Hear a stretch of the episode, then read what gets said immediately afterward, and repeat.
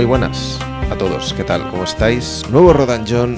Hoy nos lanzaremos a analizar, analizar o hablar o divagar sobre una película que, que seguro que los más asiduos al podcast, al directo, eh, os, os habréis acordado de nosotros en algún momento.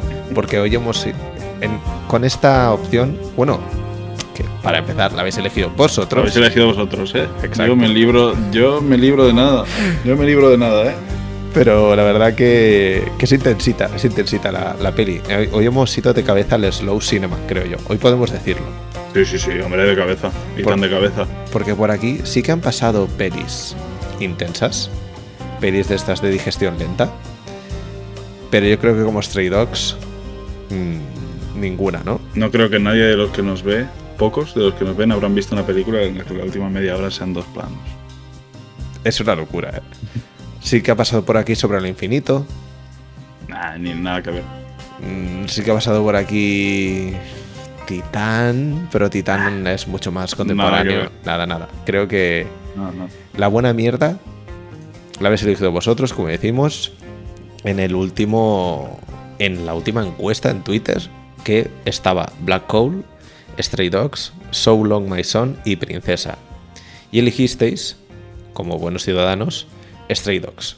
Y nosotros, como buenos eh, sirvientes, la hemos visto y venimos hoy a charlar de ella. Pero antes, vamos a hacer un repasito de las cuatro opciones que tendréis en Twitter a partir de que se acabe este directo en YouTube. Y si lo estáis escuchando en podcast, muy probablemente también lo encontraréis en Twitter. Por cierto, buenas noches, señor John, ¿cómo estás? Buenas noches, Rafa, ¿qué tal? Pues aquí estamos, vamos a ver cómo va el tema de las eh, opciones para el próximo programa. Recordad, cada dos eh, domingos nos vemos. O sea que esto sería el domingo, si no me equivoco. Estamos ya a finales de mes, 30 de octubre. Ser el domingo alrededor del 11, Trece. 11 o 13. Mira, pues. Domingo 13. El domingo 13 Domingo 13. eh, veremos una de estas cuatro opciones. Vamos a por ello. La primera de las opciones es una película de Jim Jarmusch titulada Ghost Dog. The Way of the Samurai, con un póster precioso, como decíamos. Una maravilla de póster. Que esta, esta no sé dónde la podemos ver. En filming. En Filmin. Como siempre, apoyándonos en Filmin para poder ver buen cine en streaming. Gracias desde aquí a Filmin y sus responsables. Otras alternativas es Corazón Salvaje. Me he puesto muy cachondo al elegir esta, la verdad, ¿eh? porque puede ser muy guapo. Corazón salvaje de, de David Lynch, ganadora de la Palma de Oro en su año. Con Yo- Nicolas Cage. Bueno, Sí, sí, Nicolas Cage, Lola Dern, Willem Dafoe. Pues espectacular esto, ¿eh? Sí, sí, yo, yo la he visto dos o tres veces. La última vez que la vi fue en el cine. A mí me flipa mucho esta peli. Parece una cosa. Pues hablaremos de ella si el público quiere. Así que es la segunda de las opciones. Aquí, como dicen, sexual y salvaje, inocente y pura. Casi nada, ¿eh? Casi nada. Pura, pura. Ya es cuestionable, ¿no? la tercera de las alternativas es Thief, ladrón. Eh, está dirigida por Michael Mann. Con... Ópera prima de Michael Mann. Ostras, yo eso sí que no lo sabía. Sí, sí, sí, sí, sí. Ópera prima de Michael Mann. Con James Caan. Pues ya Caan. apuntaba fuerte, el- ¿no? James Caan. Sí, sí, y es una de sus mejores películas, ¿eh? Escrita y dirigida por Michael Mann, basada... Teniendo, teniendo en cuenta de que la primera película de Michael Mann es una TV movie, ¿vale? No, no la cuento. Ah, vale, vale. No, pero, Pero- película de cine. Película de cine como tal, su primera película es Ladrón. Pues inspirada en, eh, o basada en los, los invasores de Home Invaders, de Frank Ho- Hochmer, que a mí me suena este nombre. No te sé decir de qué, no sé si he visto alguna adaptación, pero bueno. Esta no sé Yo no tengo ni idea. Yo creo, creo que es su, su único trabajo en cine. Vale, no sé por qué me suena, pero bueno. Eh, no sé si la podemos ver en filming también. Sí, también. Perfecto. Hemos dicho la anterior, también se puede ver en, En filming. filming también. Perfecto. ¿Y la cuarta de las opciones? Naked Lunch. ¿También? En filming. Pues, pues Sí, sí. full filming. hoy. sí, sí. La cuarta opción es Naked Lunch de David Cronenberg, que ahora mismo está en boca de todos por su última película. Eh, Naked Lunch. Pues eso. pues, o- tres obras maestras, cuatro obras maestras, no sé. No os quejéis. ahí las tenemos. Eh, veréis en la caja de descripción, tenéis nuestros enlaces a nuestras redes sociales y ahí está Twitter, nuestra cuenta de Twitter, donde podéis eh, votar a la película escogida, eh, la película que más os guste, para el próximo programa. Y vamos a aprovechar y vamos a ocupar ese espacio que normalmente LCA ocupa en esta segunda temporada porque nos hace como de patrocinador un poco del, podcast y esta vez vamos a recomendar un proyecto de un amiguito del, canal de, de... Coño, no me sale. Del podcast y de todo. Porque Sergi describe mejor de No Estudies Cine eh, ha sido un asiduo de este canal y tiene un proyecto que se llama Comando Andorra. Es un proyecto de novela, lo tiene en Berkami, que tiene un límite muy humilde de 300 euros y que está en 237. Entonces desde aquí nosotros queremos apoyarle. Tendréis en la caja de descripción de este vídeo de YouTube el enlace al Berkami y ya veréis de qué va todo esto. Básicamente eh, plantea la premisa de qué sucedería si Andorra obligara a los streamers y los influencers que están allí a alistarse en la mili de Andorra. ¿Qué harían los streamers? ¿Se apuntarían? ¿No se apuntarían? Como veis, tiene todo un rollo bastante cómico, es muy cachondo, Sergi es un puto crack, así que desde aquí le mandamos nuestro apoyo a ver si se saca este Berkami, que son 300 euros, no le queda nada, 60 euros. Si todo el español le ponemos un eurito, lo sacamos hacia adelante. Así que el espacio de la promoción se lo reservamos a Sergi. Le mandamos aquí un saludito eh, y un pésame porque ya no está entre nosotros. No estudias cine. Podcast bastante guapo. A mí me flipa. Y, desde aquí le mandamos un besazo. A ver si, a ver si, le, sale, si le sale el proyecto hacia adelante. Y ahora sí que sí. Ahora sí que sí. John. Million. Stray Dogs. Mamma mía. La eternidad hecha película. Mamma mía. Eh, hostia, yo no sé por dónde empezar, la verdad. Yo no he visto nada de este señor. ¿Y vosotros? Yo sí. Yo he visto todo. Hijos de puta. Todo. Yo he visto absolutamente todo. Pues, pues ha sido una experiencia. Antes lo hablábamos un poco. Miran, intentamos no hablar mucho, pero la verdad es que. Es que. Es que hoy. Hoy, hoy la verdad yo creo que será uno de estos programas en los que voy a estar un poco más de espectador que no de, charlador, porque puedo hablar, no, no, en el sentido de que no, no voy a hablar, pero sí en el sentido de que he sentido cosas y he visto cosas que hacía mucho que no me pasaba, que se me desconectó el chip en muchos momentos y que tengo muchas dudas, muchas preguntas y muchas historias. Entonces, eh, creo que tengo una opinión sobre la película, que es buena, obviamente. La película me ha gustado. Es una película que me ha hecho daño en el corazón. Me duele el corazón, John. Y, y, creo que me va a gustar más después de hablar contigo y hablar con la gente del chat que la haya visto. Porque creo que tengo ahí algunas cositas que me gustaría acabar de perfilar. Pero, hostia, heavy metal, ¿eh? Heavy metal. Tú ya conocías la obra de este buen hombre, ¿no? Eh, sí, es. Podría decir que actualmente es mi director favorito. Podría decirlo. Hmm. Eh, tiene un corpus fílmico muy particular. Lleva trabajando toda su vida con el mismo actor. Vale. Viven juntos.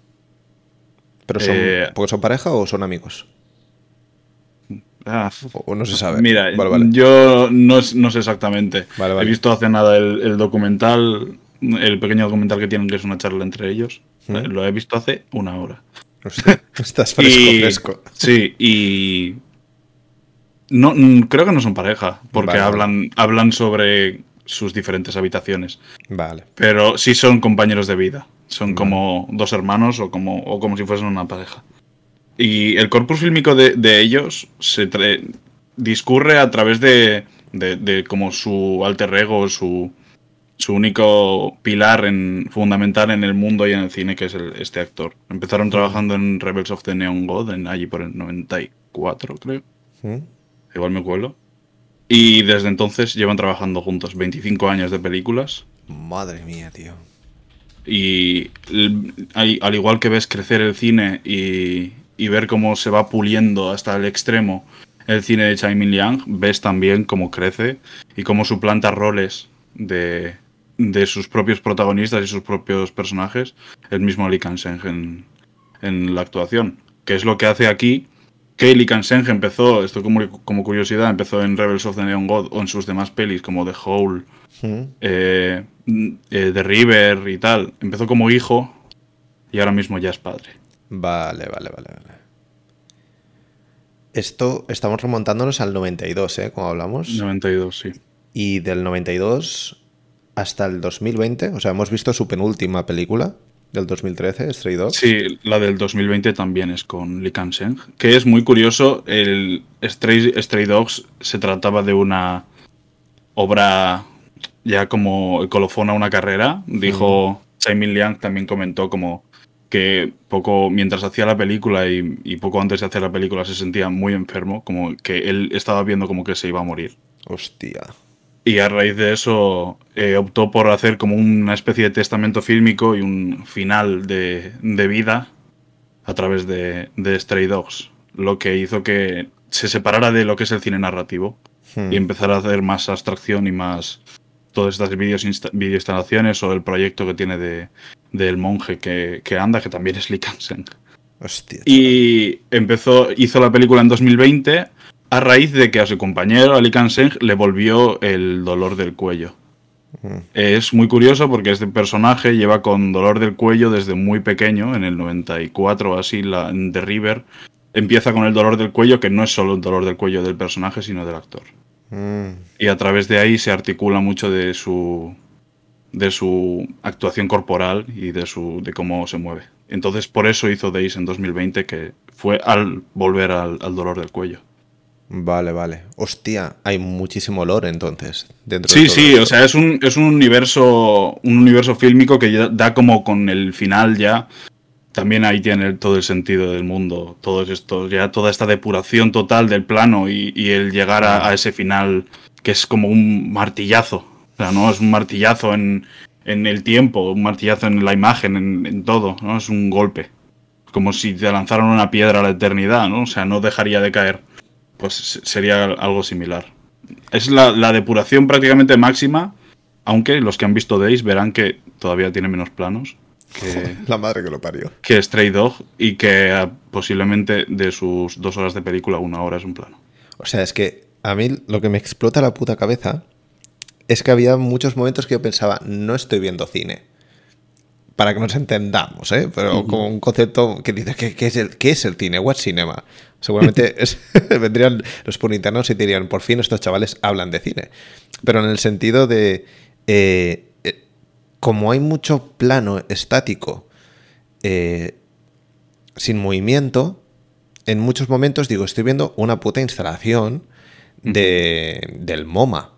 ¿Sabes? Es me, más. Me recuerda mucho al rollo sí. de Marina Abraimovic y todo este tipo de, sí. de performance. Sí, Marie Straub y Juliet también, mm. sí. Eh, bueno, hay que tener en cuenta de que, que Stray Dog, aparte de que se estrenase en muy pocos sitios en España o cualquier cosa, de recorrido de, de festivales, es Chai Milniak es uno de los directores más importantes que hay en la actualidad, por mucho que se dedique a, más al videoarte ahora mismo que, mm. que, a lo que es lo, el cine narrativo o lo, lo abstracto, lo surrealista. Eh, Stray Dog se, se puso en, en museos después de, de su proyección. No, no me extraña. Como vaya. una videoinstalación de tres pantallas, si no me equivoco. Hmm. Sobre todo el final, hacia el final de la peli, que ya llegaremos, ¿eh? Pero hacia el final de la peli sí que, sí que tiene como una morfología todo Hmm. de instalación. Sí, plana, sí es, una, es una deriva de abstracción, de abstracción total, de, de casi de videoinstalación, Eh. de voz en off y de, de contemplación, ¿no? Porque al final es una película de contemplación. Claro, todo esto que nos has explicado a mí me hace plantearme si la peli la podemos valorar como una peli. Si, si hay que tener en cuenta todo esto que, que, has explicado, de que este actor está muy vinculado a toda la obra del director, que esto se remonta al 92, eh, que hay una evolución eh, a nivel de data, a nivel vital del protagonista. Claro, mm. yo puedo valorar la peli en base a lo que he visto, pero cuando sí. explicas todo esto, quieras que no, eh, claro. lo ves desde otro punto de vista también. No sé si sí, es hacer sí. trampa o si es la realidad de este tipo de, de, del tipo de propuesta que nos está dando el director, claro. yo creo que el cine de, de Chaim Liang no tiene mucha importancia el verlo. O sea, si tú has entrado por primera vez aquí, no vas a tener ningún problema de encajar todas las piezas Mm. yendo hacia atrás o, o viendo lo poco que hay después de él. Lo que, lo que sí es, obviamente, no vas a verlo todo igual habiendo visto yo, por ejemplo, toda su obra, Claro. toda su obra posterior. Obviamente no ves igual la película, pero sí que tiene el mismo calado, el mismo mensaje y en la construcción de la película, la estructura total de la película es exactamente la misma para una persona que no ha visto nada de Chai Min Liang o para alguien que sí ha visto algo de Chai Min Liang. Claro. Claro, claro. Al sea- final, la peli es la peli por cojones. Claro, la peli es lo que es, aunque obviamente todo lo que, lo que se construye alrededor de ella y todo lo que puede significar, tanto para el que está detrás de la cámara como para el que estás viendo. O sea, por ejemplo, hay una cosa muy curiosa aquí, si no conoces el cine de Chai Min Liang, es que rompe en un par de veces eh, sus, como sus reglas dentro de las películas. Él muy pocas veces hace primeros planos. Verdad. Y aquí hay un par o tres de primeros planos que son dolorosísimos. Hay un plano de unos 10 minutos en la carretera en el que sí. rompe a llorar y se, y se pone a hablar sobre el dolor que, que tiene esa ciudad y, y luego se pone a cantar algo sobre el, el emperador, Hmm. ¿no? O sea, esa- esas, esas rupturas dentro de su cine, claro, a mí me chocan muchísimo más que a una persona que no lo ha visto porque puede consi- considerarlo normal. Pero esas rupturas en su cine son muy, muy, muy raras. Claro, yo- Son muy raras. Yo sin ver toda- todas las películas que has comentado, siendo esta mi primera película, sí que me he dado cuenta de todo este distanciamiento. O sea, la- la- si, si tuviera que definir la peli en, en tres términos, uno sería distanciamiento 100%, porque eh, mm, me dio, la, me dio la sensación que estaba viendo la peli, pero como un boyer, que estaba mirando constantemente, como si mirara a través de, de un... Yo qué sé, hay un, mo- hay un plano que está como comiendo, creo, en él solo, en medio de un descampado, con cuatro charcos ahí en medio, es que aparte como, como que te da mucho tiempo a verlo todo y, y la tengo como muy clavada en la cabeza, o sea, no, ya no el concepto y lo que me haya afectado, no, sino que visualmente la tengo muy, muy clara porque tienes mucho tiempo para verlo todo. Sí, ahí, ahí está la, ¿no? el, el saber dónde poner exactamente la cámara siempre. Eso es una virtud que pocos cineastas tienen o que se ha perdido sobre todo Hmm. en el montaje de poner un montón de cosas que ni te cuentan, ni aportan, ni dicen nada. Claro. El cine, el, cine, El el cine de, de Tsai Min Liang es eh, hueso. Es todo, todo, todo hueso. Es todo lo que hay en el cine de Tsai Min Liang es importante para la trama y su duración, sobre todo. Porque es, una- es un director que construye sus, sus tiempos de forma, eh, iba a decir atípica, eh, extraterrestre. Mm, ¿Vale? No hay nadie en la actualidad ahora mismo, por lo menos en activo, que trabaje los tiempos así. Belatar se retiró en 2011 ujú. no hay nadie que, con- que, construy- que construya los, los tiempos como Min Liang. Y es en cierta forma una lucha contra el mundo contemporáneo que lleva haciéndolo desde el principio. Tú ves Rebels of the Neon God ahora mismo, del 92, y parece John Wick. En cuanto a ritmo. De ritmo narrativo y de, y de sus, de sus planos. Y llegas aquí que está todo depurado. Y a- habrá en la película, no sé, eh, igual me, me voy a tirar un triple, 40, 50 planos, no sé cuántos habrá. Yo mira que con alguien que, na- que ha hablado de la peli, eh, le he dicho, tiene seis putos planos la peli. Porque la sensación que tengo yo en mi cabeza es que he visto seis, seis como cápsulas que me transmiten el viaje de la peli y que Sí. son extensas, porque aunque sean planos, aunque haya un corte como tal, hay muchos planos, por ejemplo, que pueden ser, o, o- o muchas, o, o algunas secuencias que, como pueden ser, por ejemplo, cuando están en la cabaña durmiendo con los niños, eh, que dices, esto es un plano, me da igual, aunque haya corte, porque la sensación, la secuencia, la narrativa Sí. y todo eso está muy clara. Eh, y el rollo este del- de ser un boyer, tío, no sé por qué se me activó al instante, porque di- digo, es que estoy mirando todos los putos eh, corners de todos lados Todo, todo el plano. porque te todo da el plano. todo el tiempo del mundo. Y aquí hay dos temas. El primero es que yo me di cuenta de muchas cosas en ese momento. O sea, vi muchas cosas y, y me sorprendió. Dije, ¿qué hijo de puta? ¿Lo ha hecho aposta? ¿O, o es que es- estamos tan programados a ver las pelis de una manera determinada que luego te pierdes información de alrededor? Para mí el, el plano eh, definitivo de- sobre este tema es el primero en el que sale con el palo y el anuncio, que me pareció surrealista que eso pueda existir, que si eso, no sé si es ficción, pero si en realidad... No, creo que es verdad, en la sociedad eh, china Surrealista, estas cosas eh. son muy, muy normales, creo, pero, Muy pero por lo que yo entiendo, sin haber explorado directamente lo de los carteles, no veía ningún cartel publicitario aparte. Igual no es legal, igual la única opción legal es que una persona sostenga los palos publicitarios. A lo mejor no hay espacio o no está permitido, o a saber, pero una movida eso, ¿eh? que tengan a una persona ahí con un palo y un cartel 200 horas, me parece surrealista. Pero bueno, temas aparte, eh, ese plano en particular, el primero, desde la lejanía, ves a uno montado encima de una especie de, yo qué sé, de murito de hormigón y el otro debajo. Y claro, yo lo veía y digo, madre mía, qué putada, qué asco de vida, qué asco de trabajo, lloviendo, un puto desastre. Y de repente digo, calla, que hay 400 más en el lado.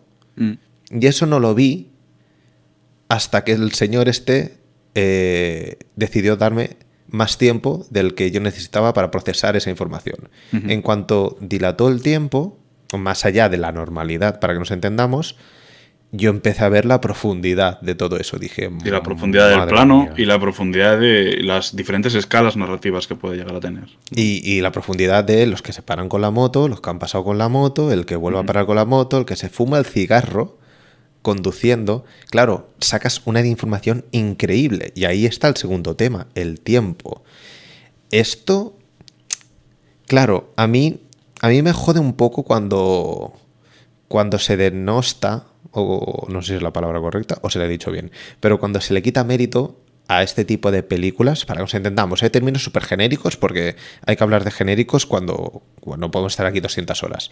Sí. Pero cuando hablamos de slow cinema o de cine así un poquito más sesudo y tal, eh, es que claro, esto es plantar un plano y rodar y luego das al stop. Hay muchísimas capas, creo, de información que el tiempo permite que el espectador pueda ir procesando o descubriendo o lo que sea. Y me da, la me da la sensación que la peli esta en particular, viendo como hablábamos antes, pues tiene a Angelopoulos y, y Tarkovsky y compañeros de, del slow cinema, em, no les sobra un frame nunca a esos planos. Y eso me parece muy complejo porque como director tú no puedes... No es un tema de una línea de texto, de corto aquí porque hay un ritmo dentro del texto que le da una melodía a la película. No es ese el rollo. Entonces hay mucho de la vida, para que nos entendamos, ¿no? De, Hay mucho de interpretación pura y dura y de lo que sucede alrededor, porque dudo que ese hombre haya contratado 200 motoristas y 300 tíos con coche para que eso suceda. Eso está grabado en la puta calle. Sí, sí. sí. Entonces, Sí, sí. Eh, claro, ¿dónde le metes la tijera? Y que le meta la tijera en el momento oportuno, tal como lo vemos en el resultado de la peli, a mí me parece bastante prodigioso, ¿eh? bastante de mérito. No sé de dónde sale esa habilidad, pero eso no me parece que lo pueda hacer cualquiera. No, es algo que ha ido depurando con el tiempo, además. Yo creo que nunca ha tenido un. O sea, bueno, ahora que recuerde, yo nunca he visto un plano de, de cine de Chain Millian que diga es demasiado largo. O sea, nunca, Irónicamente. De, ver- de verdad, de verdad. Sí, sí. Pero porque creo que es una, una cosa que en, est- en esta generación, en este mundo, sobre todo en los años en los que vivimos, que estamos acostumbrados al estímulo constante, al vídeo de TikTok, a los 2 minutos 20 segundos de vídeo de Twitter, 100%. a, a saber exactamente todo con leyendo dos, dos cosas y en tres clics. Eh, se ha perdido el valor de la imagen Mm. En el cine y se ha perdido el valor y, y lo que significa una imagen. Y las imágenes no deberían ir de forma aleatoria una detrás de otra, deberían de tener un sentido.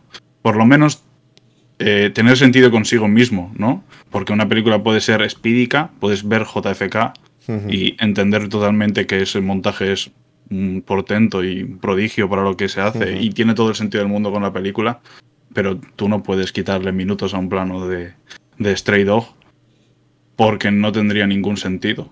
O sea, no notarías ni, ni por asomo todo lo que quiere transmitir. Eh, mismamente en ese plano que comentas en el que están agarrando el palo, puedes ver la contraposición de lo que es la vida eh, en la urbe, ¿no? O sea, la velocidad, los coches, la rapidez, y eso choca directamente con la percepción que tienes tú de lo que estás viendo, porque estás Estás 10 minutos de tu vida mirando una pantalla estática, totalmente estática, en la que las cosas pasan muy, muy rápido.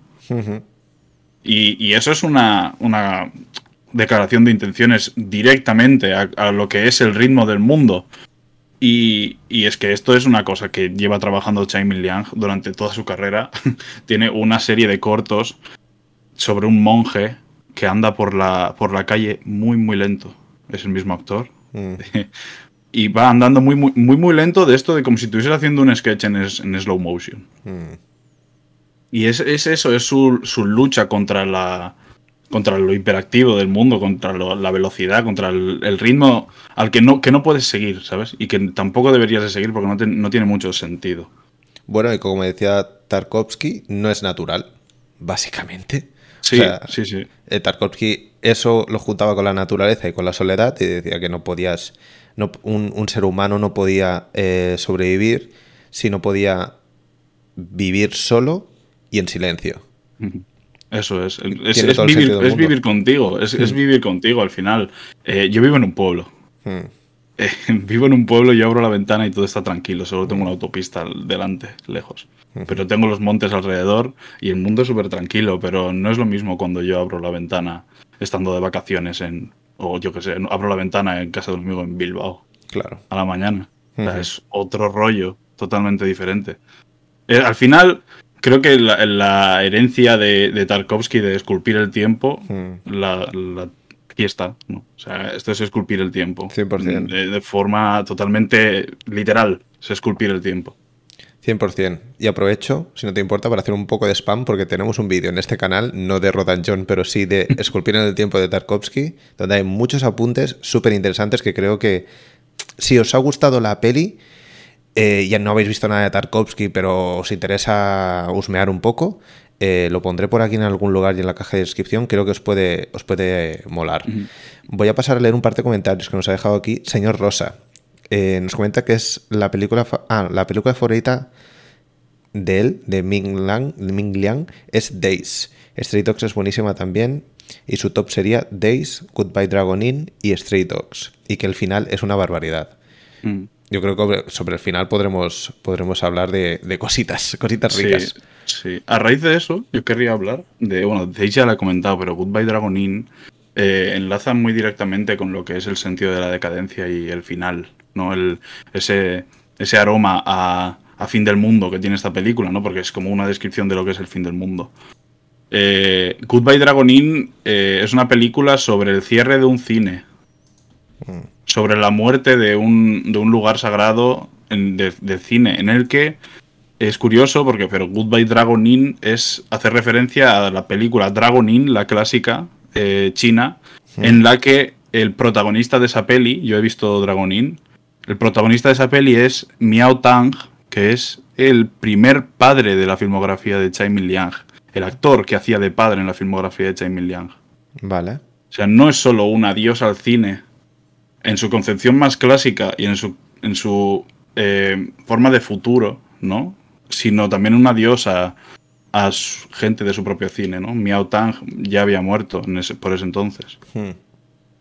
Y, eso, eso creo que encaja directamente con lo que, lo que muestra en decadencia de eh, Stray Dogs, ¿no? O cómo esa, esa casa llena de moho simboliza las lágrimas de una, de una ciudad perdida, ¿no? De una ciudad sumida en, la velocidad y en, el, en la gente, ¿no? Que no tiene ningún respeto por nada. Comentaba en, en Afternoon, en el documental que he visto antes, que vivimos en un mundo lleno de polvo que hay que estar constantemente barriendo. No, creo que es una definición muy buena de lo que puede ser su cine o puede ser esta película. Es un mundo que está lleno de polvo y está constantemente barriendo. Por un lado y por otro. Y parece que no importa en ningún momento que, la gente sea miserable y viva en la miseria porque les van a barrer igual. Lo que está clarísimo, clarísimo, ¿eh? es que esta película no quiere ser una película. No, no, quiere que tú salgas de la sala o del visionado o de donde estés y que te olvides. Eso, no quiere que te vayas a tomar una cerveza después. Quiere que te vayas a casa, apagues las luces del cuarto y te quedes sentado mirando a la pared y digas, a ver cuánto aguanto. Puta vida, tete. Sí, claro, eh, que el, te plantea el puto sentido de la vida. Es una cosa bárbara, ¿eh? No, es, no es nada sencillo hacer esto, ¿eh? Nada sencillo. Tocar a lo mejor no tantos temas, pero tocar temas tan bestias, tío, tan humanistas, de una forma tan profunda y que afecten tan directamente al espectador, no sé. Y sin ni un ápice de porno miseria, ¿eh? sin ningún ápice de porno miseria. Exacto. a ver, obviamente el cine de Emilian no va a ir en ningún momento por ahí, pero hay directores humanistas hmm. Que algunas veces caen en la porno miseria. Eh, solo hay que ir a los Darden mismamente, o a, Ken, Loach, ¿eh? o a Ken Loach. Por muy buenos que sean con cine social o cine humano, pero que caen en la miseria. Sí, buscan el salseíto un poco. Mm. Aquí la verdad es que todo eso no llega, no llega a tocarse y podría jugarse esa carta perfectamente. ¿eh? De hecho, yo estaba pensando, ¿por qué no mete en este plano que estábamos hablando eh, transeúntes? ¿Por qué no mete un transeúnte? ¿Por qué no mete una señora que va vestida con pieles de leopardo, muy al tópico, ¿eh? Con pieles de leopardo y luego mete a un tío con un maletín y los cruza por ahí delante mientras están esos ahí currando? Funcionaría el mensaje y lo remarcaría y lo subrayaría pero luego procesando la peli digo, es que no necesita esas cosas. No, no, lo necesita. Solo, solo sería poner un estorbo en el plano, por eso... Por, eso, no hay nada. que todo esté súper estudiado. Claro, o sea, no, no hay nada aleatorio. Digas, no, qué aburrido, este tío solo ha puesto la cámara y a grabar. No, perdona. En muchas o cosas, sí, sí. No, no. Y además, eh, Liang siempre suele construir mucho sus películas con... En, silencios, obviamente aquí hay mucho silencio, pero el contexto lo suele dar la radio y aquí no hay radio. Mm. En muchas de sus películas la radio suele dar un contexto social y, más o menos a lo que se puede llegar a referir. Aquí no hay, no hay ni eso porque creo que no hace falta ya, es como el, fin. Aquí se entiende todo perfecto, perfecto. El único plano que a lo mejor para mí carece de contenido, pero que ya llegaremos, eh, bueno, quiero avanzarme y yo creo que este programa, para los que estéis acostumbrados, no va a durar una hora, porque creo que se lo merece. Eh, creo que merece una digestión esta peli. No podemos estar aquí una hora hablando de dos conceptos y decir, venga, chao, chavales, buena suerte. Eh, pero creo que el plano que a lo mejor para mí tiene menos contenido o menos contenido he sacado yo es el penúltimo, que hablábamos antes, cuando están los dos al final de la peli. Pero lo que dices tú, el hecho de plantar una cámara y Santas Pascuas, es que no creo que sea así y creo que si alguien se reduce eh, la película a eso, es que es perezoso. Es perezoso. Sí, porque bueno, directamente ha, odiado el visionado, no. O, se, ha bajado, se ha bajado de la peli y ha dicho, pues Sí, o sea, yo puedo entender el, aborrecer este, este tipo de cine. Bueno, puedo entender. Que no guste. No puedo, entenderlo, aborre, porque no hay que aborrecer nada. pero.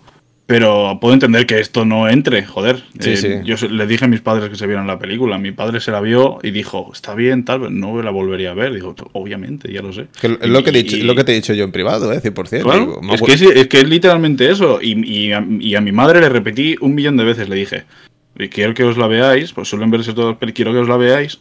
Pero es jodida, o sea, ¿no habéis visto algo, algo así? Mi, mi madre pues no aguantó. Claro, claro. Se, echó a dormir. Dije, pues haz muy bien que has hecho. claro, claro.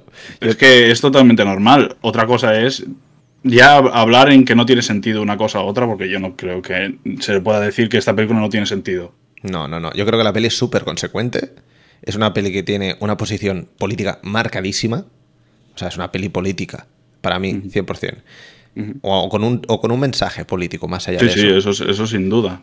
Pero sin duda yo lo que te he dicho, digo, la peli la he disfrutado muchísimo, la he sufrido 100 veces más. ¿La volvería a ver? No, o al menos no hoy, no mañana, y menos en un momento en el que estés un poco, un poco flojeras, porque la peli te destroza. Pero bueno, esto como muchas otras películas que han pasado por aquí o muchas otras pelis que habremos visto que dices, esta peli no la vuelvo a ver en mucho tiempo. Eh, quiero ver a Seth Rogen tirándose peos. Y, ya está. Sí, después de ver esta peli igual te pones algo de yacas, porque si no... Por eso, que, que eso lo entiendo perfectamente, pero que es lo de siempre, no puedes mezclar la opinión con la valoración. La mm. opinión puede ser que me gustan las manzanas y la valoración es que la manzana es una puta fruta. Y de ahí no, nos puede quitar nadie. Eso es lo que es. Entonces, em, que la peli es densa, que la peli es dura, depende de cada uno. Que los temas que trata son duros, evidentemente, evidentemente. Pero cojones, yo hacía mucho que no veía una peli con tanto valor en ese aspecto. Y estamos hablando de una peli del 2013 que, que tampoco no estamos tirando hacia, para que me entiendas, una época de represiones donde se tenga que utilizar el cine como arma propagandística hasta cierto punto o política. Es una peli que está diciendo, chavales, que, estamos en el 2013 y están pasando muchas cosas y estamos muy saturados de muchísimas cosas y no, no os podéis parar a ver una película con 30 planos. A lo mejor, eh, claro, es que a lo mejor el problema no es la peli, a lo mejor el problema es que nosotros no somos no podemos tolerar eso. A lo mejor es que no podemos ir al teatro a ver una obra de Dostoyevsky o de Tolstoy. A lo mejor es ese el issue y es la peli lo que la, la peli está planteando eso. Mm, sí, sí. O sea, el, el choque que, viene desde el espectador es, está claro y, y pues que es un choque para cualquiera. Sí, sí. Cualquiera puede llegar a, a, chocar con ella. Yo, joder, yo sé a lo que voy y me choca igual, igual. Claro, claro. Yo estoy normalmente viendo películas, yo qué sé, ahora que estoy viendo pelis de terror, estoy viendo pelis de terror que muchas veces tienen un montaje bastante mm. rapidito, todo, te ves un diálogo, te ves una peli de Dario Argento y luego te ves Stray Dogs. ¿Sabes? O sea, quieras o no, es un contraste. Es un contraste. Yo, no yo no estoy toda mi vida viendo Antonioni, viendo Belatar y viendo todo. No, yo ayer fui a ver Amsterdam de David Russell y quiero arrancar los ojos después de verla. Pero, pero no tiene nada que ver, o sea, es que son cines totalmente opuestos. Claro, claro, no puedes comparar eh, peras con castañas, es que... Eh, Stray Dogs, tío, no sé. Eh... Es que tengo como muchas cosas en la cabeza, no sé cómo, no sé cómo ordenarlas. No sé si quieres es, difícil, tirar un poco millas tú, porque ahora mismo estoy saturado de. Tengo la cabeza con, muchas cosas, pero no sé por dónde tirar. Sí, mira, yo quiero hablar de, de lo que puede llegar a significar o el tratamiento que tienen en, en los infantes, en los, en los niños. O sea, hmm. y cómo trabaja con. O sea, cómo trabaja la historia alrededor de esos niños, ¿no? O sea, hay que tener en cuenta que es un padre. Eh, en la miseria, una familia en la miseria, a la que intuimos que la madre se ha ido. No hay madre, aunque la figura maternal se, suplanta por tres mujeres diferentes durante la película. Que la peli arranca con una figura maternal cuidando a unos Una figura maternal que, es lo, simbolizaría prácticamente lo que es la película. Es una mujer, un plano de cinco minutos, una mujer cepillándose el pelo, con los dos niños a ronquido vivo detrás suyo mm. y una pared mohosa. ¿No? O sea, ese está, está todo ahí, en cierta forma, y no está el padre, que seguramente estaría trabajando. Mm. Y es el, cómo sobreviven ellos, ¿no? O la forma de pasar el día, no van al colegio. La forma de pasar el día es dentro de un supermercado. O sea, no puede haber algo más en contraposición a lo que está haciendo su padre o en contraposición a lo que es su vida, ¿no? Hmm es algo bastante sorprendente. Y cómo se trabaja desde dentro de esos planos, que hay un plano que a mí me deja, a mí me vuelve loco, que es dentro de una nevera. La cámara está metida dentro de una nevera. O sea, es como... Ah, coño, es verdad. eso me llega... O sea, no, sabría describir exactamente cuál es la sensación que tengo ahí, pero es, creo que es una declaración de intenciones total en cuanto a, a lo que puedes llegar a ver. Hmm. Porque en una peli tan estática, de planos tan lejanos, hacer dentro de un supermercado una, un plano dentro de, un, de una nevera y que no es estático. ¿Sabes? O sea, lo que más loco me vuelve es que no es estático, ah, porque la cámara se mueve. Recuadra un poco. Claro, o sea, la cámara se mueve de un lado a otro. Hmm. Es como si el único sitio en el que puede haber movimiento es un, o sea, en un hueco en el que no va a haber en ningún momento gente como la que estamos viendo. Como si la, vida fuese totalmente opuesta, ¿no? O sea, como si ahí dijese, sí que el ritmo vital de, esta gente va a otro rollo porque ya la cámara también está moviéndose. Claro. Claro, es claro. Cuando llegas a desgranar estos detalles, te das cuenta de que tienen muy pocos elementos, que yo creo que es la virtud de la peli. Como la peli es tan minimalista, todo lo que está tiene un objetivo. Tiene, un objetivo, claro. Sí. Em, yo en también en ese momento, a esa altura de la peli, hay un momento en el que, claro, yo, ya con el primer plano dije, bueno, here we go again, ¿vale? Ya, ya veo por dónde van los tiros. Pero hay un momento de la peli en el que los niños consiguen comida, o, eso parece, porque tampoco la peli no, explica muchas cosas para quien no la haya visto. Entonces eh, tienes que suponer algunas historias, algunos momentos. Hay, parece que hay elipsis, pero a veces parece que no hay elipsis. No hay mucha, no hay mucho hilo argumental. Que... Sí, no es una peli totalmente narrativa, para nada. Para hay, Un punto, hay un punto en el que ya se convierte en una abstracción. O sea, lo que sería el clímax de la película, que podría ser esa lluvia torrencial en la que parece que, que van ya a la muerte, ¿no? Hmm. Yo entiendo casi eh, la película como, como si el padre hubiese llegado a un límite y dijese deberíamos de dejar de sufrir y una de las mujeres rescata a los niños. Sí, exacto. Y, bueno, y, eh, escena.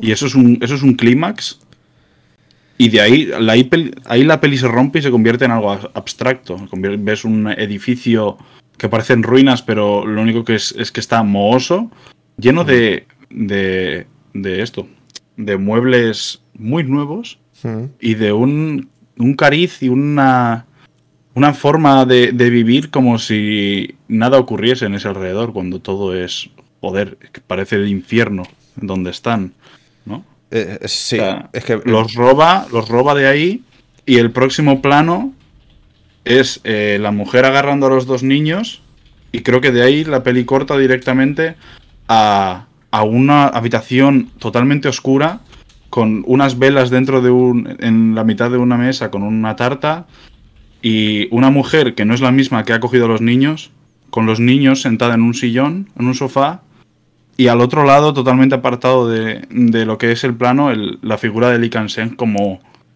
como si tuviese una segunda oportunidad.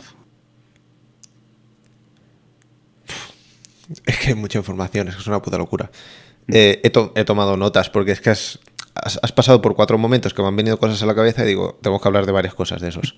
Em, voy a ir con un comentario que ha puesto aquí Daydreamer y seguimos porque va a durar más de una hora seguro esto. Eh, ver esta peli de Tsai Ming, Lian, lo digo fatal el nombre, eh, después de haber visto toda su filmografía es indescriptible. Descubrí a Tsai en la pandemia. Madre mía. Y desde entonces se convirtió en uno de mis directores favoritos. Hostia, yo esto lo veo en pandemia. Te juro por Dios que me pegó un pues, tiro. Eh, tiene una película que es pandémica prácticamente. Claro. Eh, si no me equivoco, no sé si es The Hole. Creo que en, The Hole es, eh, se tiene que confinar porque todo, todo Taipei tiene una especie de enfermedad y están muriendo en la calle y se encierran en, la casa y tal. Así que, joder, ver, ver, ver The Hole en pandemia igual te, peta un pulmón, ¿eh? Tiene mérito, tiene mérito. Pues lo que. Recuperando un poco lo que comentaba, ¿eh? Porque no te quiero cortar porque es que va de esto. El, podcast es esto, chavales. O sea, hoy tampoco. Este no va a ser un podcast narrativo. Esto va a ser como la película. Freestyle, experiencia. Eh, cuando los chavales cogen la comida o no hay un momento en el que se ve el padre y los niños comiendo en la calle, ¿vale? Y yo estaba viendo eso y digo, no va a cortar el perro este, es que no va a cortar el cabrón. Digo, voy a ver cómo se comen hasta el último de los fideos, porque estamos viviendo con ellos. Esta gente lo único que tiene ahora mismo es tiempo. Y la peli es tiempo. O sea que a full con eso, no vamos, me dio la sensación y en partes así de que no íbamos, no íbamos a ver nada que se pudiera destacar dentro de un argumento o de una sinopsis. vamos a ver momentos de la vida de esta gente, eh, pero como si fuera un documental en el que ves los leones en la sabana y ves al león tirado debajo del, árbol bostezando. Para que me entiendas el concepto este, ¿eh? no, no, digo que la peli se reduzca a retablos de cosas que no aportan nada, porque no es así. Pero sí que digo, el cabrón mm, no va a cortar. Y esto va a ser vivir con los personajes, 100%. Y como ellos tienen tiempo, pues vamos a ver los chavales paseando, el hombre trabajando, si eso es trabajar, se puede considerar trabajar. Ganarse la vida, yo no lo sí, ganarse la vida. Y, y poca cosa más. Pero lo que dices tú, la peli, poco a poco, no sé cómo cojones, va desarrollando una historia. Y la historia yo creo que es muy clara y, no tiene muchas fisuras. Pero me parece que el mérito es hacerlo sin palabras, que me parece dificilísimo, solo con la imagen, y hacerlo... Eh, y hacer que el espectador lo haga. Yo creo que está ahí el tema. Porque la peli te la vas montando tú en la cabeza. Yo creo que tú y yo hemos visto la misma peli para que nos entendamos, el mismo documento audiovisual, pero creo que hem- hemos sentido y hemos visto cosas diferentes por cojones. Sí. Porque lo que dices tú, tú vives en un pueblo en el que estás ahí más aislado de la civilización, para que nos entendamos, y yo vivo en una puta ciudad que sales a la calle y hay un tío metiéndose crack delante de la acera. O sea, son ciudades diferentes, contextos diferentes, personas diferentes, educaciones diferentes, muchas cosas diferentes. Y, yo he Y- visto toda la filmografía hecha en Milian y tú no. Por eso, o sea que hay muchas variables aquí. Y. Y lo que decíamos, no es Jumanji. Que no de esto, o sea, para nada. De mis películas favoritas, y va a caer un análisis en el canal que os vais a cagar en la perra. Porque tengo 12 páginas de análisis. Pelicularda. Pero no es puto Jumanji. Es una experiencia. Y esta peli, a mí al menos, me ha entrado tan fuerte que para mí es primavera, verano, otoño, invierno de Kinky Duke. Es Hierro 3. No me voy a olvidar nunca de esta peli porque no ha sido ver una peli. Y cuando la acabé dije, no voy a volver a ver esto nunca más. Y lo sigo diciendo. Seguramente no la vuelvo a ver nunca más. Pero porque lo que me ha generado ha sido muy profundo y medio traumático. no te voy a engañar. He sufrido mucho viendo esta peli. Pero ese es el puto mérito, tío. Es que por eso nos flipa el cine, creo yo. Es que Sí. si no, si, si fuera acabar y decir, pues me voy a tomar una birra con mis amigos, pues no sería tan emocionante, ¿no? Sería Sí, como sí. una cosa más en la vida que sin más. Claro, yo veo cine para que para poder tener estas sensaciones. ¿no? Claro, no para sufrir, pero O sea, sí. obvia- para obviamente. tener experiencias el- vitales el primer- guapas. Claro, el primer choque con una película de cualquier persona, ¿no? Tien- siempre. alguien siempre tiene una iniciación en, en el cine que es Mm. lo que de verdad le choca y en algún momento le, le mete dentro de, de este mundo, ¿no? O sea, lo, lo mío fue con la naranja mecánica, Era como la- le puede pasar a muchísima gente, ¿no? Y luego ya vas teniendo microsustitos por el cuerpo. Dices, voy a animarme a ver Andrei Rublev. Venga. Y ves a. Andrei Rublev y dices, oh vaya, creo que el cine, todo el cine que he visto antes es una puta mierda. Hmm. No existe para mí. Ahora mismo Andrei Rublev es mi catedral, mi, mi mundo. Y, y, el próximo día dices, uy, me interesa Tarkovsky, voy a ver Stalker. y te revienta la cabeza y dices, bueno, parece que hay otro cine. O ves eh, una película de, de Kieslowski, ¿no? O sea... ¿Y este, eh, y este está- tal, ¿y este tal Bela- Belatar quién será? ¿Quién será? Tiene una peli de siete horas. Nada. De repente vais, me gusta mucho. Ponme suero. Eso es. Y no sé, o sea, esas, para esas sensaciones estamos, ¿no? Esa sensación me dio, por ejemplo, el ver eh, una de las escenas más grotescas e increíbles que he podido ver yo, creo que este año, que es cuando asfixia, eh, mira y llora y luego se come una col con una, Calla. con una cara dibujada que hace referencia a lo que podría ser la figura maternal en, en el esto, ¿no? La Dolor. película. ¿A ti, qué, te, qué te pareció? Dolor. Como dolor. Lee eh, se regodea en su depresión y prácticamente buah, es como ver a una persona morir en pantalla y comerse sus sueños. No sé, o sea, el único alimento que realmente compran en, en- eh, o que se ve que compren ahí, porque parece que subsisten de, de, De mierda. esto, de, de- de comida de prueba, ¿no? Como se ve a los niños recogiendo comida de prueba de un lado y de otro. O cómo se ve al padre comer desesperado un, un muslo de pollo y contramuslo que hasta chupa los huesos hasta el extremo, ¿no? Se come hasta Mm. el sebo de los huesos. Creo que es esa, esa escena en la que en la que la col es asesinada brutalmente por, por Kang-seng y, y posteriormente eh, no puede hacer otra cosa más que ahogarse a sí mismo para no poder, para no desfallecer ahí mismo, porque a mí me parece una escena tristísima, que creo que es una de las cosas más tristes que he podido ver yo en, en una pantalla, porque además es muy largo y es un sufrimiento, es puro sufrimiento y no es solo puro sufrimiento para él, sino pues es ya el, eh, no sé, es como el, el apoteosis ¿no? de, de, de lo que es la, la película, podría ser una, un punto de inflexión de, de no retorno en, en ella. Esa escena es lo más duro que he visto yo en la puta vida. Y la sufrí y ahora estabas hablando de la escena y se me están poniendo los pelos de punta. Me voy a poner a llorar como una puta magdalena. Es una locura. Es una puta locura. No sé por qué yo me vi al director diciendo... Porque a mí me pasa a veces este rollo de que... eh, tiene sensibilidad por la miseria, ¿vale? Hay gente que le importa más, hay gente que le importa menos, y a mí a veces me toca bastante. Como anécdota rápida, me pasó un fin de año que fui a un cajero a sacar pasta para. Fin de año, un día 31, para sacar pasta para irme de fiesta, y había un tío durmiendo en el cajero y dije, ¿yo me voy ahora de fiesta? ¿En serio? claro. ¿Sabes? Claro, es que. Es que es chungo, es chungo. O sea, sí, sí. Y, y a veces vas por la calle y ves mucha gente pidiendo y dices, tío, los- es que parece mobiliario urbano, es que parece que no estén allí. Sí, eso es, mira, eso es una, eso es una lástima. Es una movida. Está todo tan normalizado. Y esa escena en particular, veía al director diciendo, ahora te lo vas a comer. Ahora, ahora el dolor te lo vas a comer con patatas. Y no te lo voy a cortar y te lo vas a comer. Y yo estaba, me cago en mi puta madre. Yo la tuve que parar esa escena, ¿eh? Y, Tuve que parar, re- están los, niños, están los niños al lado. beber agua, fui al lavabo y dije, bueno, pues nada, sigamos porque hay que ver la puta película esta del demonio. Pero durísima, durísima. Yo digo, se acaba aquí la peli. Yo, Bueno, me, me pego un tiro.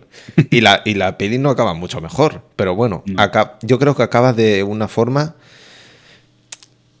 mm, no sé, más catastrofista, no. Pero... A mí, a mí sí que me parece una. No sé, es, es otro rollo. Es- Total. Ese final a mí me pa- me parece ya la catástrofe. La, la inevitable, la, la que va a recaer encima de todo el mundo. O sea, es contemplar la eternidad, ¿no? Hostia, pero, No. el, pero la escena de la lechuga, tío, es muy dura, ¿eh? Sí, sí, sí. A mí me afecta, a mí esa es escena sí que me, a lo mejor es la que más me ha dolido toda la peli. Muy loca. Y como hablábamos después está todo el momento de, de la desesperación máxima, el momento del agua, el momento de la lluvia, el momento Y del hay algo lago. muy, hay un- algo muy interesante que creo que es después de que se coma la col, o antes, creo que es después, ¿eh?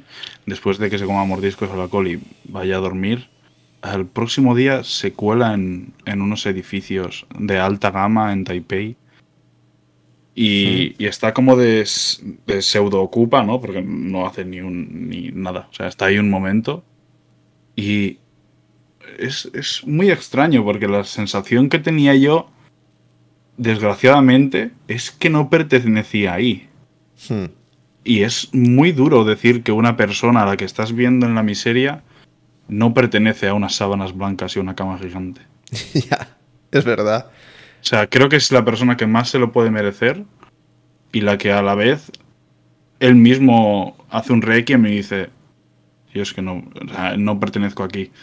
Y ahí entonces ya sí que entra el clímax en la lluvia, que el, el- el agua es otro de los componentes importantes y, 100%. y, y como una, una carretera de lucimiento. No, de lucimiento, ¿qué coño estoy diciendo? Es como el, el, el leitmotiv de- del cine de Chaimin Liang, porque lo lleva el, el agua tiene una importancia capital en toda su Mm. obra. Tarkovsky aquí- al menos también era una cosa... Sí, sí. Muy pues clave. eh, algo en, en, en, en Min Liang es algo todavía más heavy. Casi todas sus películas en el apartamento se rompe una cañería y hay una fuga de agua gigante. O directamente eh, vuelve a casa y todo el suelo está como si fuese una piscina. Tiene una película en la que sus personajes viven en un edificio abandonado que se ha quedado como con tres o cuatro pisos encharcados como una piscina en la mitad, en un agujero. Y es una ruina, todo Mm. eso. O sea, todo, todo lo que es el agua, ¿no? Ellos también viven como una especie de bosque entre, entre la capital y la. Y el, y, el, y el bosque como tal. Y están en un río con una. con una especie de canoa. O sea.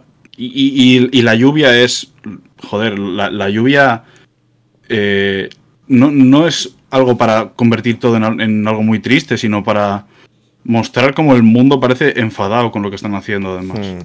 Bueno, de hecho, la, la lluvia, el agua, el mar, eh, por lo general siempre, no sé si en la cultura asiática es tan evidente, pero en la cultura occidental sí que simboliza la muerte, los ríos que llevan al mar y el mar es el final y, y la muerte y la vida, pero al final, el- o sea, el agua es la vida también hasta cierto punto. Pero la lectura que se hace en ese momento sí que es de... Me recordó, tío, saltando mucho las distancias, ¿eh? Eh, se viene spoiler, quien no haya visto el sacrificio de un ciervo sagrado, pero ya hace mucho tiempo de la peli. El momento en el que está el hombre dando vueltas. Sí. Pi, pi, pi, pi, pi, con los familiares ahí en medio. Me dio esa misma sensación. Digo, está haciendo exactamente lo mismo, pero de otra manera. Lo está metiendo en el bote y, a navegar. Eh, y ese es el momento en el que aparece una figura femenina para salvar un poco la, situación. Eh, pero ese bote lo vimos al principio de la peli.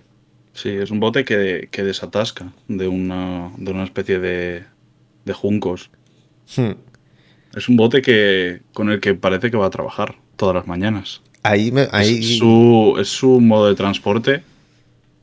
Es que es su modo de transporte en una ciudad en la que todos son motos y coches, ¿sabes? Es una cosa muy, muy bestia. Ahí es donde yo vi em, como una especie de paralelismo entre lo que a él le ayuda a subsistir, puede ser a la vez un arma de destrucción masiva para su vida y todo lo que le rodea. Y.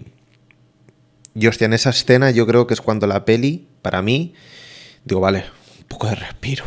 es, el único momento que dices, hay un poco de, esperanza, hay un poco de futuro de aquí en adelante. Y. Pero sí que es verdad que allí es cuando me empecé a plantear. La peli, obviamente, no es narrativa, no sigue una historia tradicional, bla, bla, bla, lo que, quieras, lo que queramos hablar pero sí que tenía como una especie de discurso que dije, aquí ya están rompiendo cosas, aquí ya estamos entrando en un terreno más onírico. Sí. En una cosa Justo, justo, ahí es cuando entra en, terreno onírico y abstracto. O sea, ya es totalmente abstracto todo lo que ocurre después. Hasta en cuanto a montaje y, cortes es, es, diferente porque hay más fundidos a negro. Creo que es la primera vez que se funde a negro en la película. Hostia, no me llega a fijar. Ah, es que a mí esta peli me ha absorbido tanto que hay muchas cosas que técnicamente ya pues, imagino que ni las vi porque estaba muy mm. absorbido. Pero sí que me di cuenta que creo que a partir de este momento, si no me equivoco, empezamos a ver como esa especie de edificio en el que vive ella con los perros. ¿Puede ser? Eh, una mujer. mujer. Es, una mujer totalmente. O sea, es otra mujer, pero ¿se ve a partir de ese momento o es antes? No, no, después de eso se empieza a ver lo de la. Tú te refieres al edificio lleno de, de, moho y negro, ¿no? Exacto. que es como eso, se ve ahí, bueno, se ve el primer plano de la peli, que son cinco minutos en los que hay una pared así, pero es la primera vez que se ve como tal.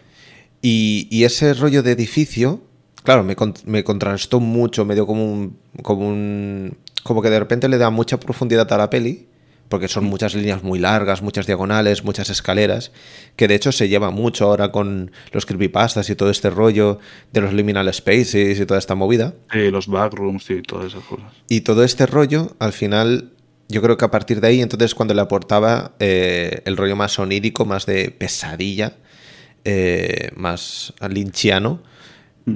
dentro, de hablando de las distancias, eh, y a partir de ahí, entonces es cuando ya sigue, llegamos casi, creo, al final de la peli, a la parte más de instalación, podríamos decir. Que ahí es cuando a mí ya se me petaron todos los esquemas. Ahí es cuando yo ya me tuve que recolocar un poco, me levanté de decir, joder, me está destruyendo la puta película. Y es cuando me levanté y dije, a ver, a ver, aquí están pasando cositas nuevas y, me parece un salto al vacío importante, porque sin ser una película narrativa, como decimos, ahí sí que dice. Mm, le va tan anclas que nos vamos a, otra cosa completamente diferente. Me parece una apuesta gorda, ¿eh? porque cualquier otro hubiera tirado hacia una dinámica más derrotista y, y, a lo mejor a recuperar la historia de qué pasa con estos niños, con esta mujer, y, ¿sabes? Como a elaborar algo allí. Y, y a partir de aquí, yo creo que sí que es pura interpretación. No sé qué interpretas tú, pero yo esta parte final es la que sí que, como imagino que estaba como un poco más perdido, notaba que los planos eran largos. Como que durante la peli no me di cuenta, porque hay mucho contenido y podía desgranarlo y digerirlo bien. Pero en este momento sí que dije... qué está pasando y como me empecé a plantear muchas cosas y a lo mejor en vez de captar esa información empecé a montarme películas y acabé la peli como un poco eh, diciendo me falta contenido porque el plano hay dos planos en particular. El primero es en el que está ella con los una mujer es que lo digo ella porque es una mujer ¿eh? pero una mujer con los niños a un lado y él en una especie de sofá eh, al revés, ellos están en el sofá y él está aparte de pie. O al revés, puede ser, sí. Y es como una cosa muy plana, como una instalación de, del MoMA, lo que decíamos, como, Mm. como si estuviera puesto ahí físicamente. Eh, claro, Es mi- como si yo lo entiendo como si estuviese entrando en sus sueños, en sus recuerdos. Que están directamente Mm. empapados. O sea, eh, por sobre. sobreinterpretar. Eh, se podría entender que él sí que ha llegado a suicidarse. Y al estar ahogado, Mm. todos sus recuerdos se empapan en el. en el, en el agua en el que está. y lo, entonces- que, lo que vemos es lo que es su punto de vista, o algo así. Lo que vemos es su recuerdo de Mm. lo que era su familia o lo que era su vida, empapado por el, por el agua y, y con las paredes mohosas de, Ah. de agua. Hombre, eso cuadra bastante. Eso cuadra bastante. Claro, yo creo que estaba buscando como un hilo que directamente me conectara con el momento del rescate de los niños. Como si fuera una cosa de, del. que no. Veía que era onírico, pero que lo que, lo que sucedía tenía como una temporalidad igual. Y a lo mejor ahí es cuando yo me desconecté o perdí un poco el, el rumbo. Yo, yo entiendo que no es una temporada igual porque es la única. La, la- esa mujer solo existe ahí, Mm, ¿sabes? La otra mujer que se ve al final en los últimos dos planos de la película es otra. Es la que han, es la que durante un tiempo ha estado. Durante la película también ha estado más de una vez contemplando ese mismo, ese mismo mural. todo, toda esa, todo ese, ese núcleo tan oscuro y tan particular, creo, yo, yo, lo entiendo, además de ser el más abstracto y el más onírico, ¿no? El que parece sí. Más, más, encapsulado en sí mismo. Yo, yo lo puedo llegar a entender como, como eso, como, como el recuerdo final o como esos recuerdos hundidos. Mm, Vale. Pero, pero puede no ser ninguna cosa de un suicidio y si no, estar ahí metido como una como una muestra de lo que es vivir en la sociedad o vivir en, en esa ciudad, ¿no? También está esa, ese recorrido por la pared en voz en off en el que la madre le cuenta a la niña cómo la ciudad llora. Es y verdad. Por eso están las, y por eso están las paredes así. Que ese momento es el que irónicamente me pareció más bonito de toda la película. que es el que me parecía que había como un poco más de calidez y, y tal. Y una Eh, cama buena. Y una cama buena, es verdad. Eh, y luego en principio sí que ya saltamos directamente como al final. A los tres últimos planos. Que como decíamos son prácticamente 20 minutos de peli. No sé si exagero. Sí, no, media hora de peli porque uno de los planos son 17 minutos, creo. Eso me parece una puta salvajada. Y en ese momento se me hizo largo. Yo creo que es porque ya llevábamos muchísima tralla. Que la peli no dura tanto. ¿Qué dura? ¿Una hora y treinta? Dos horas 20. O, o, sea, claro, dos horas veinte. sí, sí, exacto. Eh, que no me parece tan larga en ese aspecto. O sea, se hace bastante sencilla. Bastante eh, ágil.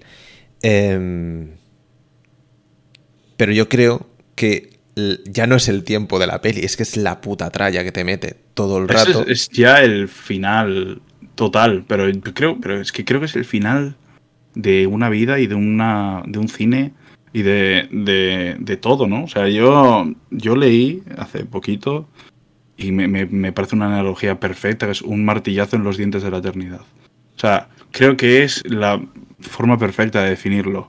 Y no es la primera vez que lo hace Chai. O sea, claro, esto en, en, una persona como tú que ha visto por primera vez Stray Dogs puede ser. Pero en Vive el Amor del 97, creo que es, un 98. Puede ser, lo tengo por aquí. Eh, 94. Vive el Amor es del 94, me ha colado. eh, el plano final son 8 minutos de la mujer protagonista llorando. Joder, qué hijo de puta, de verdad.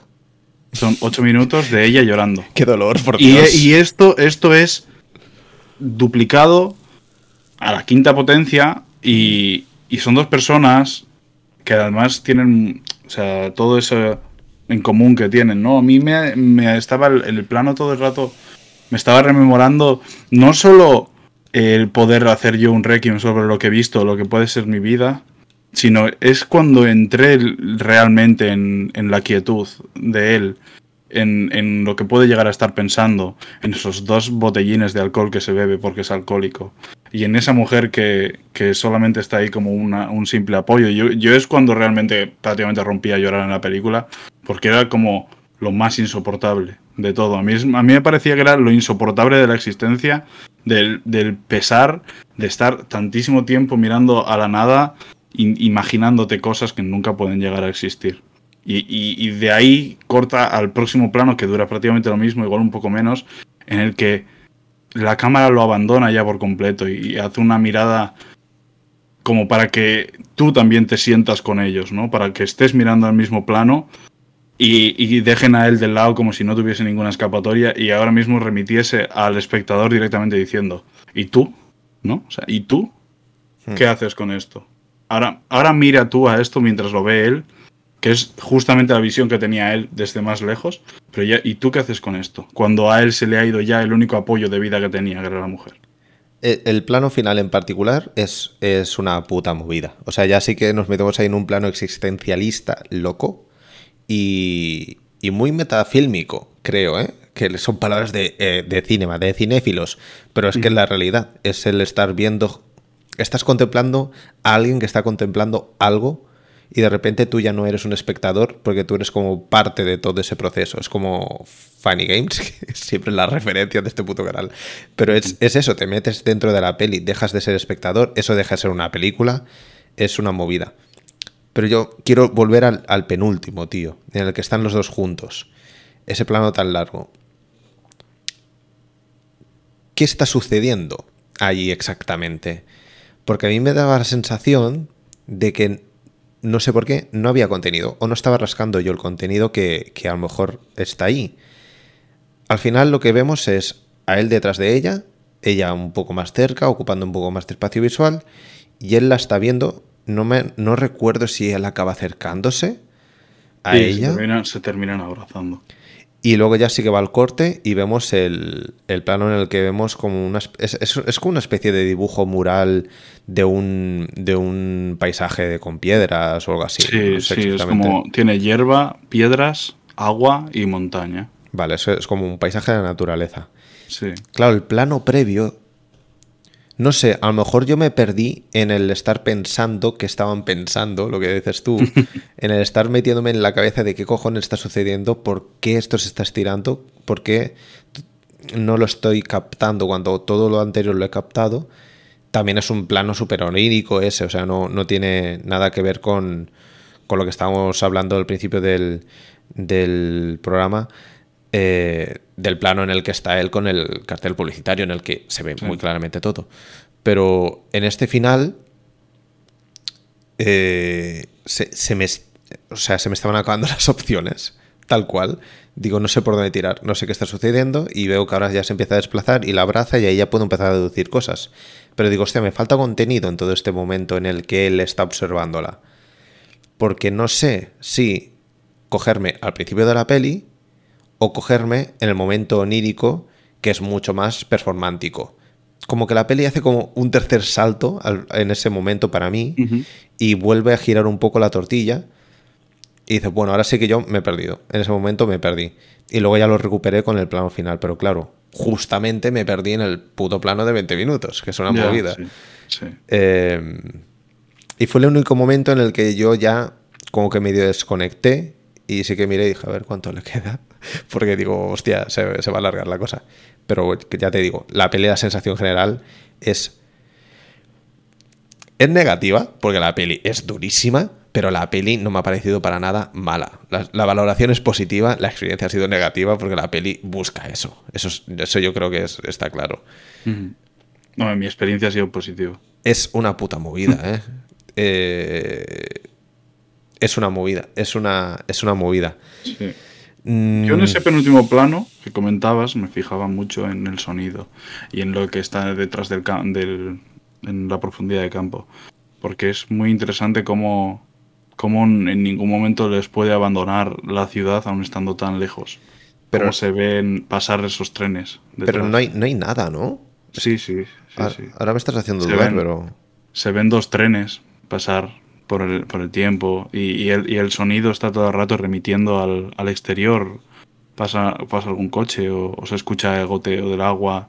Más en cuanto, a, en cuanto al sonido, ¿no? Porque cuando la imagen se agota o puede llegar a agotarse, todo sigue, sigue y sigue y sigue detrás, ¿no? O sea, me parece que tiene todavía otra capa narrativa más detrás de, de toda la imagen. Es que, perdón, ¿eh? que estoy recuperando el, el plano. Es que claro, seguramente, aquí lo tenéis, eh, para la gente del podcast estamos viendo este plano en particular eh, de la película, un, un frame, o sea, no estamos viendo el plano completo. Seguramente, no sé, puede que sea de los planos más minimalistas de toda la película de, a nivel de elementos, porque no hay nada. Ya. Yo creo que por eso me perdí. Porque ya era la síntesis de la síntesis de la síntesis. Ya pasamos de, la peli, que es muy sintética, que son planos como muy eh, delimitados, no hay movimiento de cámara, no hay historias, pero hay cosas por ahí dando vueltas al principio de la peli, para que nos entendamos, los coches, los carteles, toda la movida. Poco a poco la peli va desintegrándose aún más hasta que al final se reduce a esto. Dos personas, un espacio roto, cuatro puntos de luz para que nos entendamos ahí en el fondo, pero en realidad no hay nada. A lo mejor yo me perdí muchas cosas del sonido porque me dio la sensación, ¿sabes cuando te quedas empanado? Literalmente. Sí, sí, sí. Y te quedas mirando un punto fijo y tú estás viendo que estás empanado y sigues Sí. mirando ese punto fijo y de repente dices, bueno, te dejo de mirar a este punto o no. Y pasa, pasa un tiempo, o sea, estás ahí como y además se te emborrona la vista, ¿no? Sí, me dio esa sensación viendo este momento. Como que ya digo, es- este hombre me está follando la mente. Me está destruyendo. Eh, y yo creo que en parte por eso, porque no hay tanto estímulo. No está sucediendo nada, aparentemente, ni hay tampoco cosas que sucedan alrededor.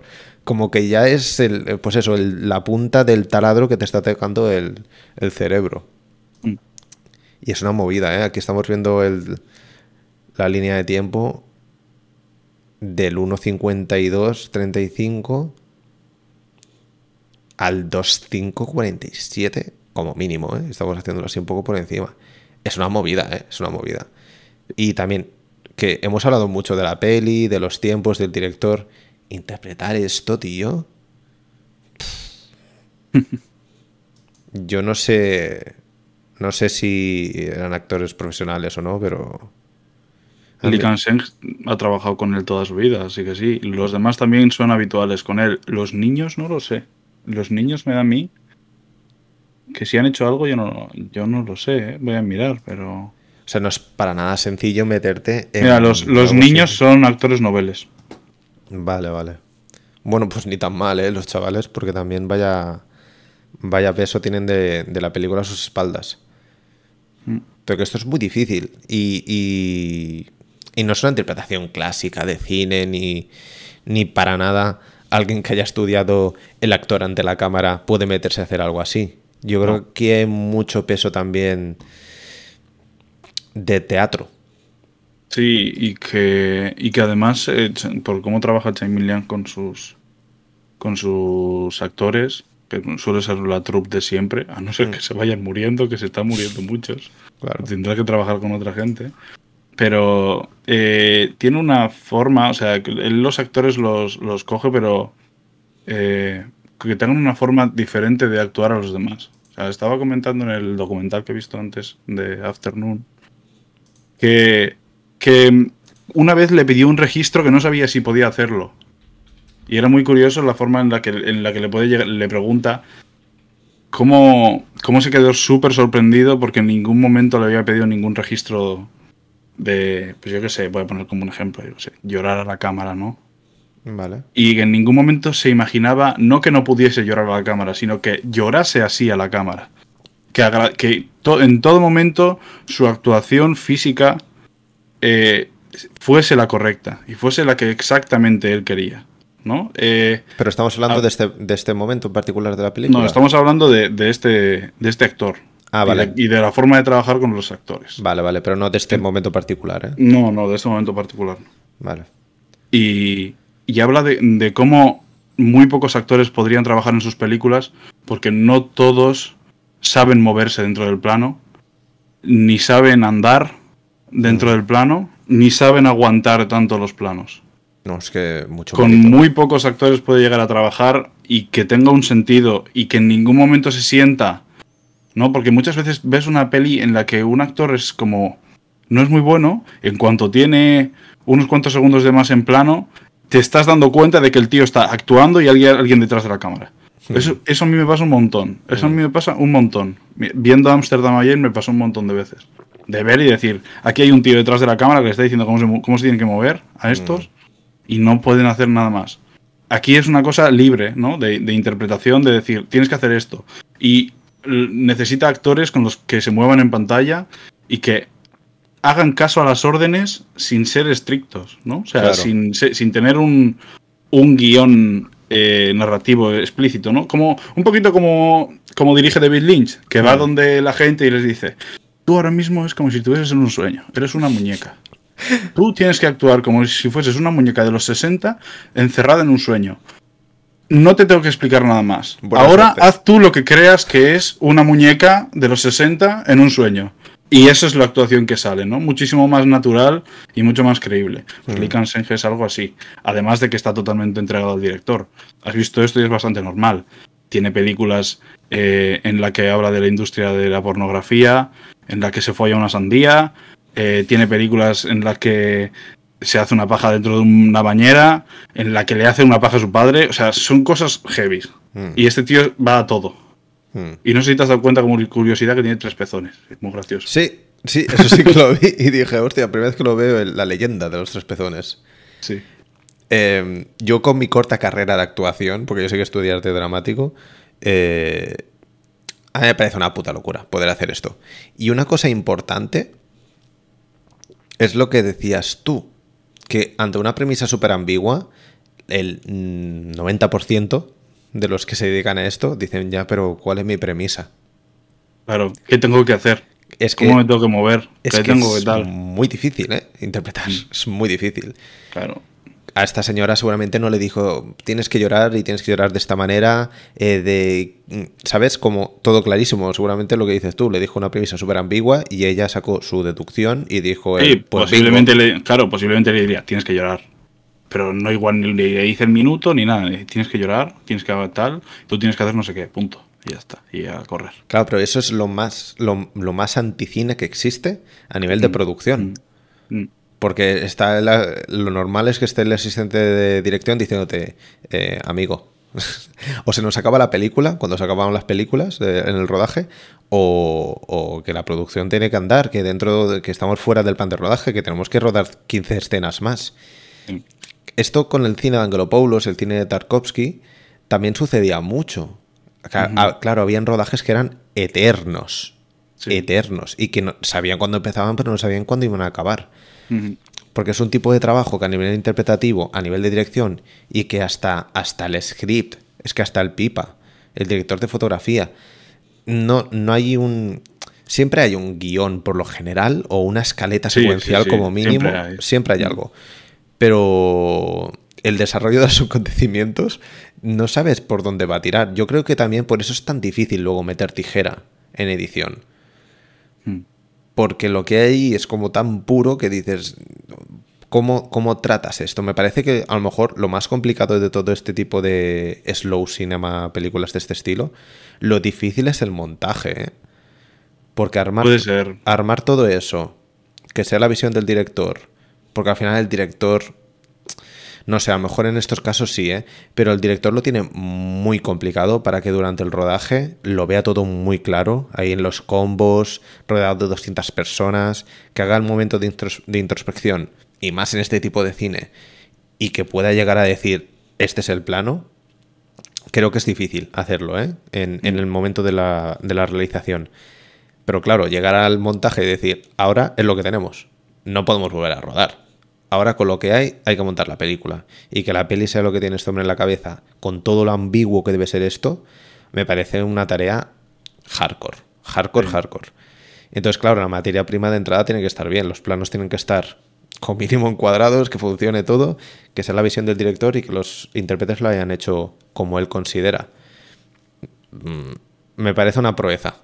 Me parece más proeza, y lo digo tal cual, hacer una película así como esta que no hacer mm, el Snyder Cut de los cojones. Tanto Sí, bombo sí, y tantas no, no, historias. O sea, pero años luz. Pero, años luz. pero ningún misterio, ¿eh? Hay muchos más recursos, no en ese caso en específico, ¿eh? pero este tipo de cine no tiene recursos. No hay absolutamente nada. Es lo más minimal que existe. Sí. Todo tiene una importancia eh, superlativa. Es muy loco. No puedes esconderlo con transiciones, no puedes esconderlo con... No son pelis de CGI, no hay cosas de este estilo. No hay reshoots. Claro, esto es, es- esto es eh, como la droga pura. O sea, es, es lo más. Es la, la raíz más gorda. Es muy complicado, muy complicado que, que la película salga así de redonda Hmm. y que pueda generar todas estas sensaciones. Creo que nosotros, porque estamos hablando aquí, pero los del chat seguro que podrían entrar y estarían hablando cinco horas más. Y que, y que tenga este mensaje, tío. Que tenga este mensaje tan salvaje, tan directo, sin tapujos. No sé. Mm, yo, gracias. Gracias a este podcast y gracias a todos los que habéis recomendado la peli, porque ha sido una puta experiencia. Más allá de que la peli, ahora mismo no la volvería a ver, porque prefiero ver Yo Friends. Yo casi, yo casi me la veo antes de empezar el podcast. eh. Una movida, tío. Tú, tú tienes, tienes un cable pelado por ahí, ¿eh? Pero tremendo, tremendo. No sé si quieres añadir algo más, si la gente del chat quiere añadir algo más antes de volver a las recomendaciones para la semana que viene, no, la siguiente. Eh, yo tengo que digerir muchas cosas aún de, de, de esta peli y de este tío, que ahora lo que me ha pasado es que para mí esto ha sido Paisaje en la Niebla, que fue mi primer Angelopoulos. Y, es- Oh, y esto, ha sido, esto ha sido mi hierro 3 de Kim Ki-duk, que las sufrí y me fascinaron y, y luego caí en las zarpas. O sea que seguramente, a reco- a recorrer su cine. seguramente Sí, pues bueno, más. yo, pero yo más que bueno que haber podido ver la película, en algún momento iba a verla. Creo que ha sido el, el pistoletazo para poder verla, porque a mí me pasa mucho con directores que me gustan mucho que no me termino de ver su última película para tener en la cabeza que, la- que tengo una película por ver. ¿no? Ya. O sea, eso lo tengo hecho con Woody Allen. No he visto interiores todavía. Mm.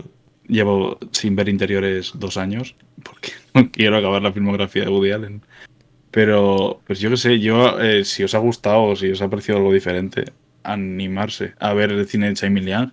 Animarse también a, a ver el cine de, los, de la nueva ola de cine taiwanés, que son.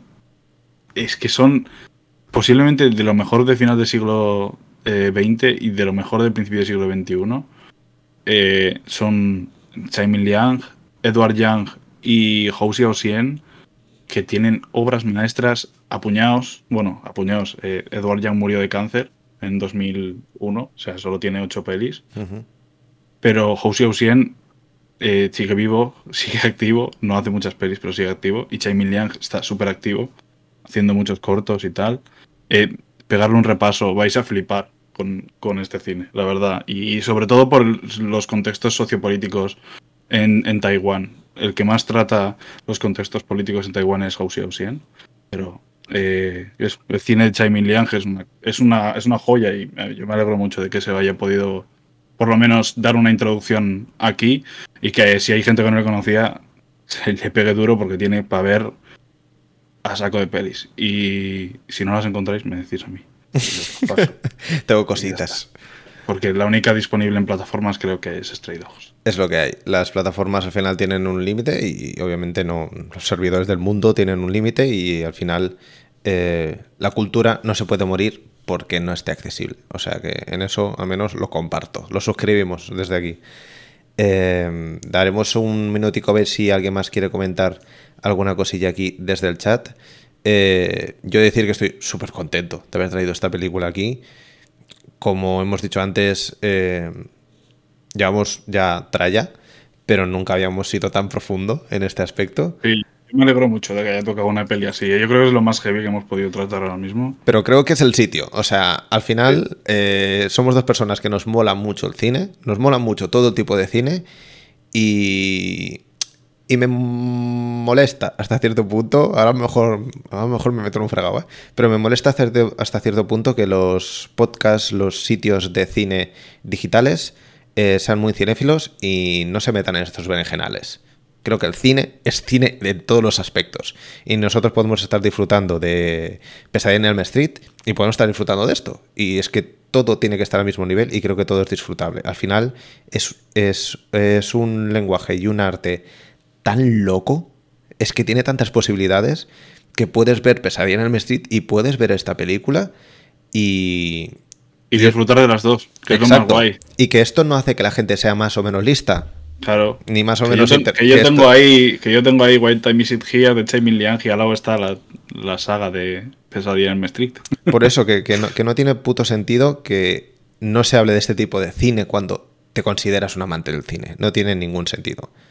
Pues te gustará el cine de superhéroes o te gustará el cine de los 80, que hay podcasts dedicados a eso y me parece de puta madre, obviamente. Yo haría un podcast dedicado únicamente a- al cine de Steven Spielberg, me quedaría tan ancho. Pero, mm, joder, si te mola el cine, tío, tírate de cabeza. Entonces, yo estoy contento que al menos este tipo de pelis tengan este espacio. Y empezamos por sobre el infinito y hemos saltado aquí. Y ya veremos. Ya Ya veremos. veremos, ¿eh? ya veremos. Y que conste en acta que estamos a vuestro servicio y esto lo habéis elegido vosotros y estamos súper contentos que aquí señor Rosa, Daydreamer, Miguel y Charlie Shaw, que dice súper esan- súper interesante escucharlos, gracias por esta charla, hayan estado aquí con nosotros, la gente que nos escuchéis a posteriori y la gente que haya llegado a ver esta peli, pues yo creo que, que nuestra labor la estamos haciendo y creo que, que mola y que Mm. al final un poco de tralla, un poco de dolor de vez en cuando, un poco de masoquismo, Sí, está bien. está bien. Hay que aterrizar en el mundo real y, y ver también lo que hay, qué es lo que hay. No tiene más misterio. Para dentro de dos semanas, una de cal y otra de arena. Vamos a las de sabrosura.